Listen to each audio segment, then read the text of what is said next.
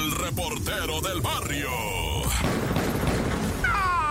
Montes, Montes, Alicantes, Pintos. Oye, este es el report del barrio, ¿verdad? Primeramente una así chunga, ¿no? O sea, acá de... Pues está bonita. Bueno, primero el alebrije, ¿no? Un perro que le llaman el alebrije, que se metió al partido de alebrijes de Oaxaca, ¿verdad? Que estaban allá jugando fútbol, lo que se conocía más antes como segunda división, y de ahí le han inventado mil nombres, ¿verdad? Pero bueno, estaba jugando el alebrijes contra los dorados de Sinaloa y de repente que se mete un perro a perseguir la pelota jugando y decía, échamela a mí, échamela a mí. Y pues Simón, va, pasecito, pasecito, chute a gol, chute a gol. Y pues no, el canito fue detenido. Y también esta semana hubo otro perrito, ¿verdad? Que cruzó de Tijuana hacia San Diego y pues lo deportaron al perrito.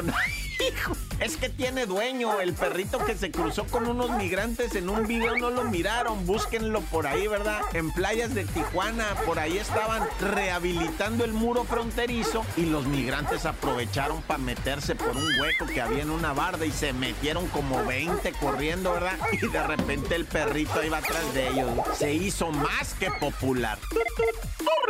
Y ahora vamos a algo ya verdaderamente tristísimo, horrible, diría yo. Horrible, sí, de neta, eh, raza, porque es de un vecino, ¿verdad? Que conocía muy bien a la doctora Ali Hassel allá en Baja California Sur, en San José del Cabo. La doctora Ali Hassel fue encontrada asesinada en una maleta en su departamento. Primeramente se dijo que había sido asesinada en su consultorio negativo. Ahorita explico por qué está esa confusión. A ella la asesinó su vecino. Fíjate que Ali Hassel pidió comida por aplicación ahí en su teléfono. Dijo, tráiganme comida. ¿eh? Ya llegó la moto, tocó, ella abrió, recibió, ¿verdad? La comida, se fue el repartidor y en eso el vecino, que era un individuo que ya la conocía ella, ¿verdad? Un señor horrible, ¿verdad? No muy mayor, ¿eh? Joven hasta eso. Yo creo que el vato ha de tener alrededor de los 30 y la doctora pues también 30, 31. Bueno, pues el vato tocó la puerta y la doctora, jovencita, inocente, ella, una extraordinaria persona, le abrió la puerta al vecino. Él entró, abusó sexualmente de ella, la estranguló y la metió en esa maleta. Después se llevó el carro de la doctora. El vato se fue a hacer shopping con la tarjeta de crédito de la doctora y después regresó el vato a su casa normal.